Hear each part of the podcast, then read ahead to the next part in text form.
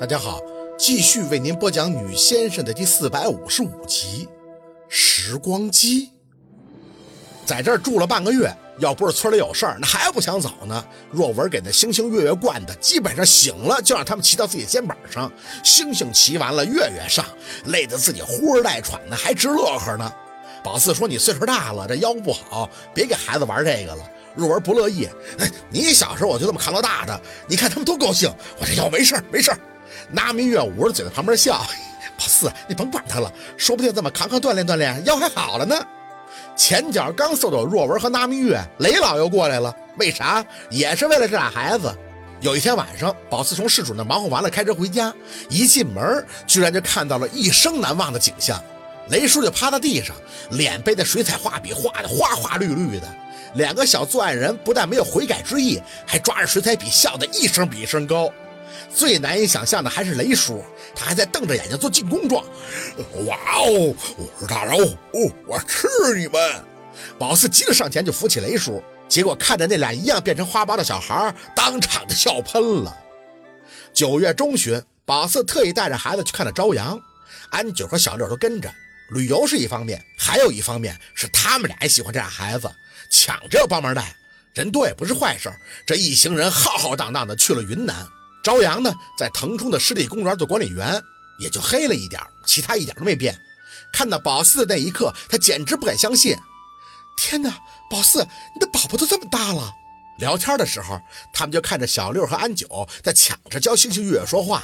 安九说：“月月，你是舅妈，狼哥，什么狼哥？你你得教孩子说普通话。”小六在旁边不乐意：“来，星星月月，跟我学啊，舅舅舅妈。”两个小家伙正玩的高兴呢，敷衍着应了声“舅舅”。哎，对对对对对对，小六很激动，堆到他们身前，哎，一个一个来说：“来，星星啊，你个个再说一遍啊，舅舅，还哥哥，你哪个叫普通话？”安九揶揄：“自己自己，你晓得不？”宝四笑着摇头，再看向朝阳姐，看看我家现在就这样，每天围着孩子转，大人还特别容易打起来。朝阳却看着星星月月的方向，一脸的心驰神往。宝四真好。宝四扯嘴角笑笑，伸手就抱住了朝阳的肩膀。你也结婚吧，有个孩子，生活很热闹的。朝阳却摇摇头，嘴角笑意轻轻，看着远方的草甸子，长长的吐出口气，眼神有些迷离，却又透着希望。以后呢，或许会结婚吧。不过我真的很喜欢，也习惯了现在的生活。跟我的父母在一起，平平淡淡，却又安心幸福。宝四嗯了一声，没再多问。只要现在的朝阳是幸福的，那就够了。宝四，嗯？风吹着远方的草甸子前后摇曳，朝阳微微的笑着。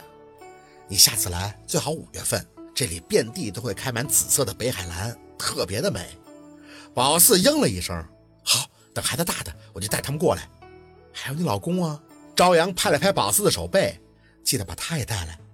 好，宝四点头，没和朝阳说陆二的具体情况。即便是星星月月在这里的几个月里，也就和他视频了两三次。陆佩能看到他们，他们看不到陆佩的脸。有一次，宝四故意和蹦字比较多的思月指着屏幕说：“爸爸呢？爸爸在哪儿啊？”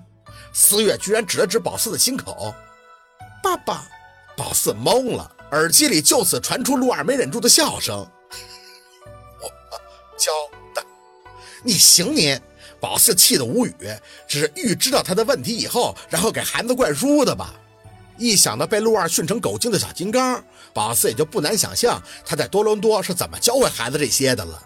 一岁多呀，才一岁多，时间过得太快了。从朝阳那一回来，沈明雅就给来了电话，准备叫人接星星月月回去了。宝四小心翼翼地问着：“那？”能能冬天再回去吗？沈明雅以前的尖锐全都褪去了。啊，那就多住一个月吧。这边的长辈也都很想孩子。哎，宝四，你多理解。宝四其实理解不了，但也想孩子回去陪陪陆二。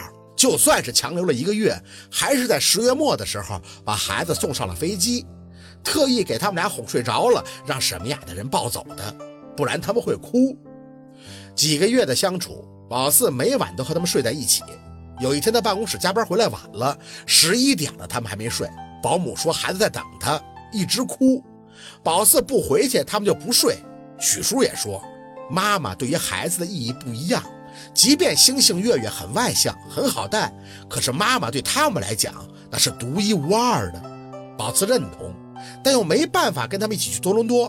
看着他们抱着孩子走远，宝四还是发声：“等等。”保姆回头：“陆太太您……”没等他问什么，宝四就跑上前，挨个再看看亲亲，心里特别的委屈。广播响起，保姆小声的安慰两句，就带着孩子走了。宝四傻傻的站在原地，捂着嘴哭，转身的一路走的都是失魂落魄。小六和安九在旁边宽慰，可宝四什么都听不进去，看不到也就罢了，这看到了再送孩子走，真是割肉一样的疼。家里边到处都是他们的玩具，宝四浑浑噩噩的给收拾到了三楼的房间。晚上抱着手机失眠，心像是被掏走了一块，很久都没有适应。有天早上起来的时候，还问许叔：“今天怎么没蒸三文鱼啊？”许叔看着宝四发愣：“啊，宝四你要吃？不是，是。”他这才反应过来，小家伙回到多伦多了，说不清楚的失落。电话打得很勤。一听到孩子回去以后晚上睡觉要找他，那几天心里更是难受。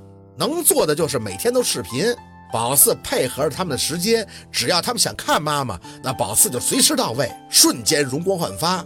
等到视频一关，整个人就会笼罩上一层暗淡。他还是很会装的，在外边就像是一台不知疲倦的机器，按部就班的生活。知道了卓景已经着手给那个破旧的墓园整顿装修。还在年底配合着秦森搞了尾牙大会，表彰员工，每一步都好像是没差的向前。在媒体新闻上，还是会隔三差五的露脸儿。一年多匆匆划过，宝四貌似留下了很多东西，让很多人对他刮目相看。可只有他自己知道，这心有多憋屈，多无奈。小六开始着急结婚，他在星星月月来的夏天就带着他们去北海酒店玩。当时有的新人正在海边举办婚礼，那是个土豪，还租了酒店的直升机接亲降落，寓意是缘分从天而降，就此携手，至死不渝。小六看得满是艳羡，抱着孩子对宝四说：“四姐，我结婚你也给我整个直升机呗。”宝四切了一声：“切，这事儿啊得你姐夫发话，你等他回来再说吧。”小六很紧张地看着宝四：“别呀，四爷，一旦……”宝四瞪着他：“一旦什么？”小六不敢口无遮拦了，拍着自己的胸口：“哈，我姐夫懂得小舅子的燃眉之急，两三年以内，他肯定能出现在我们的面前。我坐时光机过去看过他，妥妥的。”不再搭理他。时光机，要是真有，那就好了。好，今天的故事就到这里，感谢您的收听。喜欢听白，好故事更加精彩。